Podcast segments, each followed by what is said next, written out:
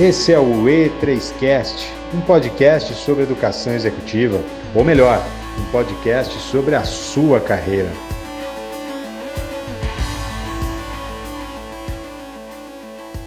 Fala pessoal, tudo bem? André Ribeiro, educador executivo e membro da Escola E3, à frente de mais um E3Cast, um podcast de 10 minutos com especialistas de mercado e que trazem conteúdos práticos e aplicáveis. E a pauta de hoje é: o que se espera de um líder? Temos um convidado super especial especialista da área, o educador executivo Fábio Sartori.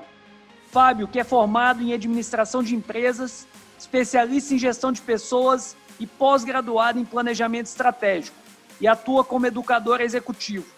Atuou por 12 anos em empresas multinacionais de grande porte tais como a Bung Brasil e Volkswagen, em posições de liderança, participando ativamente dos resultados e expansão dos negócios. E há 10 anos está à frente do Grupo Sartori. Fábio, seja muito bem-vindo. E a pauta é: o que se espera de um líder? Grande André Ribeiro, um prazer imenso conversar com você e com todo o pessoal que acompanha o E3Cast. E sabe que para responder essas perguntas, André, eu recorri à rede social para ouvir das pessoas o que, que elas esperam dos seus líderes. E as respostas foram muito, muito bacanas. Os pontos levantados foram muito importantes e de extrema relevância para um cargo de liderança. Então, um, um dos pontos aqui que surgiu é, foi engajamento.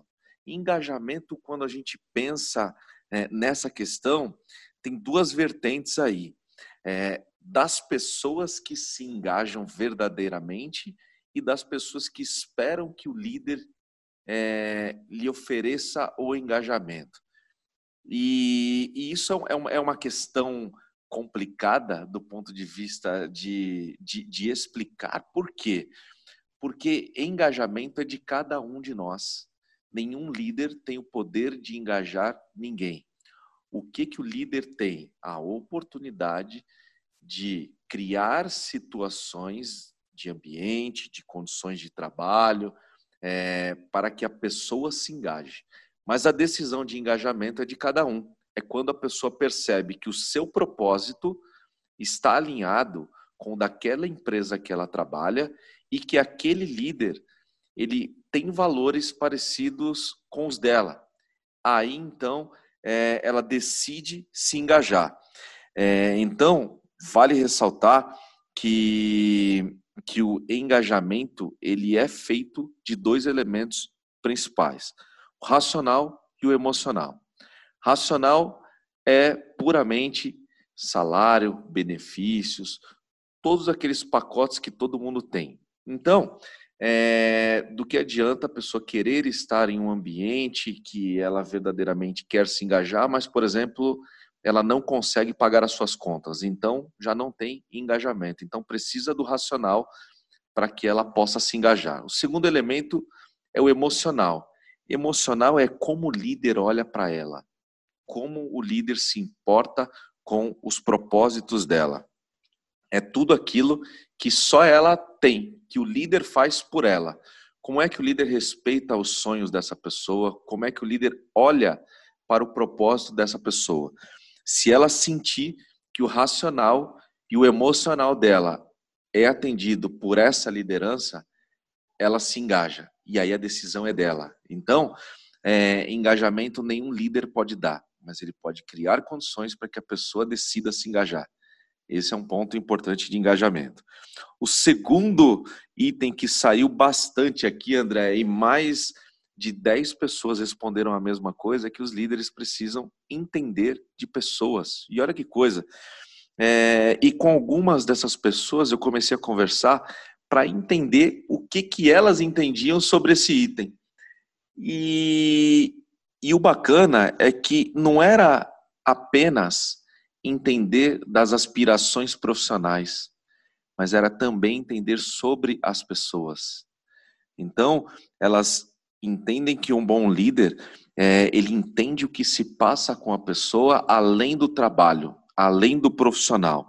é, ele se importa de verdade com as aspirações, com os sonhos, com os anseios e também é, está sempre com a mão estendida naquele momento de dificuldade. Então é quando o líder traz o propósito da pessoa para o dia a dia dela. E isso é totalmente conectado com o engajamento. Então, quando um líder faz isso, ele muda o resultado, ele muda uma história e ele potencializa ainda mais o engajamento e o senso de pertencimento dos profissionais que ela lidera. O terceiro item aqui que eu gosto muito, que é ser exemplo, é, principalmente nos dias de hoje, ninguém lidera mais pelo que fala, lidera muito mais pelo que faz, pelo exemplo que ele dá, é, pela pessoa que ele é. Então, não adianta nada você falar para um colaborador seu não ficar 30 minutos na copa tomando café, se você é o primeiro a fazer isso. Então, as pessoas, claro que elas vão obedecer à liderança, se ele falar para ela não ficar lá, mas ela não vai ter o respeito necessário para ela confiar nessa liderança. Ela vai fazer porque, obviamente, ela vai ter medo de perder emprego, mas não que ela acredite verdadeiramente na liderança imediata. Então, quando você coloca a tua honestidade no teu dia a dia, é você inclusive trata igual aquelas pessoas que você tem mais afinidade, sendo justo quando precisa ser justo, sendo duro quando precisa ser duro e também elogiando quando precisa ser elogiado. Então, quando você coloca esse senso de justiça em prol de todos, é, de forma igual, sem discriminação, é, as pessoas podem até ficar brava com a liderança mas todas vão ser unânimes em concordar que ali foi aplicado um senso de justiça, foi aplicado um critério. E uma liderança com critério, ela é uma liderança honesta, porque ela não privilegia um e não privilegia outras pessoas.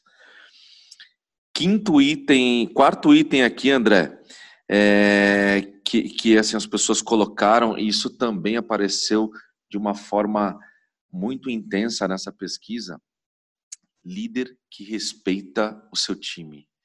Então, muitos líderes acabam que fazendo uma gestão por medo e eles é, tiram toda a cultura de engajamento que uma empresa pode ter. Por quê? Se você instala a cultura do medo, obviamente você tira o engajamento do, do seu time, porque eles são motivados por dor, não por prazer. Então ele sabe que se não fizer algo, uma, alguma coisa de ruim vai acontecer. Se não entregar tal resultado, vai perder emprego. Se não fizer tal coisa, será penalizado. Então as pessoas acabam fazendo o que elas fazem muito mais por medo de, do que pode acontecer do que verdadeiramente porque ela quer entregar um bom trabalho. Então, é, e, e tem muito líder que associa liderança à autoridade. E não é, na verdade. Liderança é quando você é, usa a tua competência para desenvolver outras pessoas. E quando você usa o respeito com a outra pessoa, assim como você gostaria que também usassem com você. E, e é essa relação que é estabelecida, aplicando os critérios que precisam ser, ser aplicados, é, para que você potencialize o time para algum resultado, para algum caminho, que todos apontem o leme para o mesmo lugar, né? Para o barco ir para o mesmo lugar, ao invés de simplesmente você ficar é, fazendo gestão por autoridade, fazendo uso do teu cargo para que as pessoas façam o que ele quer que elas façam.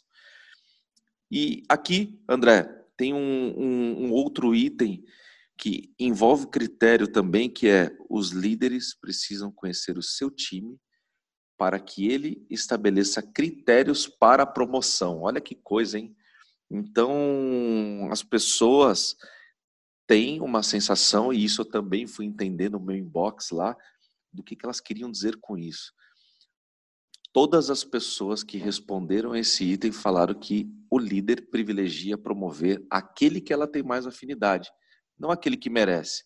Muitas vezes aquele que merece não é o mais próximo, porque é, é alguém que entrega, só que ele não é o companheiro ideal, aquele que ele tem mais relacionamento e por isso ele fica numa fila de promoção, porque o gestor prefere colocar alguém que é mais próximo dele, que é mais conveniente, é, mas não por, por critério, e sim por uma relação pessoal. Então, eles colocam a relação pessoal é, sobrepondo a profissional. E aí ele perde toda a credibilidade do time embaixo, porque as outras pessoas acabam reconhecendo que aquela que foi promovida não era a melhor opção, que tinham outras pessoas com mais competência técnica, com mais entrega, que ocupariam melhor aquela cadeira.